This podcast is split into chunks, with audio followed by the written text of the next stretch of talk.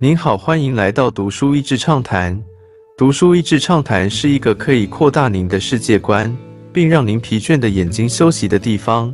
短短三到五分钟的时间，无论是在家中，或是在去某个地方的途中，还是在咖啡厅放松身心，都适合。恐怖大师谈写作，来自《刺激一九九五》《绿色奇迹》《魔女佳丽》和。他的作者畅谈写作的意义。没想到人称恐怖大师的史蒂芬金不是写小说时竟然这么好笑。When you find something at which you are talented, you do it until your fingers bleed or your eyes are ready to fall off your head. Even when no one is listening 斜线 reading 斜线 watching, because you as the creator are happy. 当你找到你的天分与兴趣所在时，就算没有任何人听读。 看你在做的事情，你依然会一路奋斗到手指流血、眼睛疲惫不堪，因为那会使你快乐。这本书混合着他的自传，他说是他身为作者的人生履历，以及他对于写作的看法，完全不是工具书，反而像是一个聪明的家伙，慵懒的叼着烟，并偶尔穿插脏话跟你叙述他的人生历程。写作。从小开始，小时候的他家境并不好，但显然是个观察力十足的孩子。从幼年家中不断轮替的保姆，到小学时跟哥哥在野外游玩，哥哥叫他野外解放后随便拿叶子擦屁股，结果他拿到毒藤的叶子，弯腰。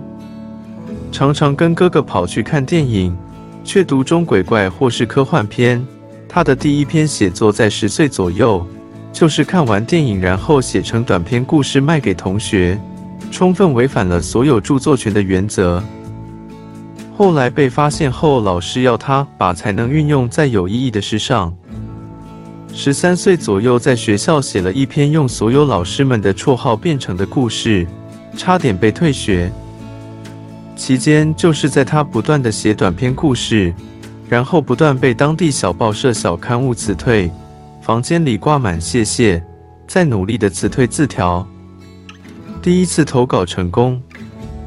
在大学时，为了贴补家用，只好到附近的磨坊打工，辛苦到没有睡觉时间，所以上课都在睡觉。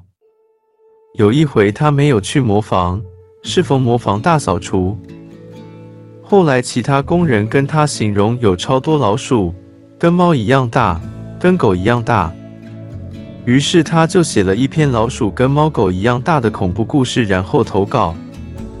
好几个月后，竟然收到通知被刊登，并且得到一张两百美元支票。他当时觉得发了，成名作差点流落垃圾桶。大学毕业后结婚，为了生活去当老师。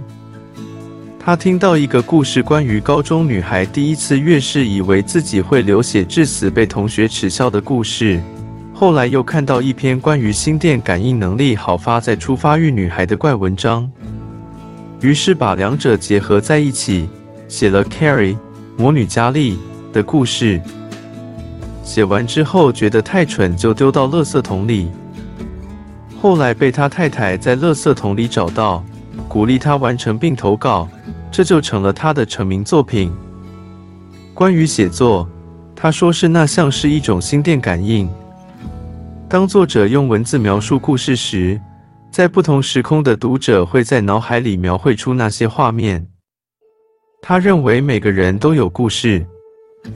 他当然也有讲到用字和文法结构，但都是稍微或是戏谑的提及。其中三个点我觉得很有意思：一要读很多书。史蒂芬金士说，读得越多，一方面你的料越多。二方面，你会自然避免不好读的写作方式，自然而然的你就会进步。二，你的职业很有梗，写作要有想象力，但也要一定的真实性。你的人生经验，你是一名水电工，没问题。你如果写一个太空船冒险的故事，作为太空船的水电工，不但很有意思的角度。而且你写的细节会很真实。他举例黑色豪门企业作者的律师背景如何让这部小说如此引人入胜？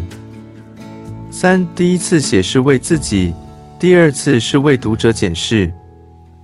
一个需要勇气，一个需要站在读者的角度思考。动笔是为了自己，情节是服务读者。他最后也鼓励读者勇敢动笔去写吧。Just do it. Writing is magic, as much the water of life as any other creative art. The water is free, so drink. Drink and be filled up. 史蒂芬金。今天的内容就到此为止了，十分感谢大家收听读书益智畅谈节目。如果对我们的内容感兴趣，欢迎浏览我们的网站 dasheasy 点 net，或是关注我们的粉丝团“读书益智”，也可以分享给您的亲朋好友。欢迎继续关注我们下一期节目，下次见。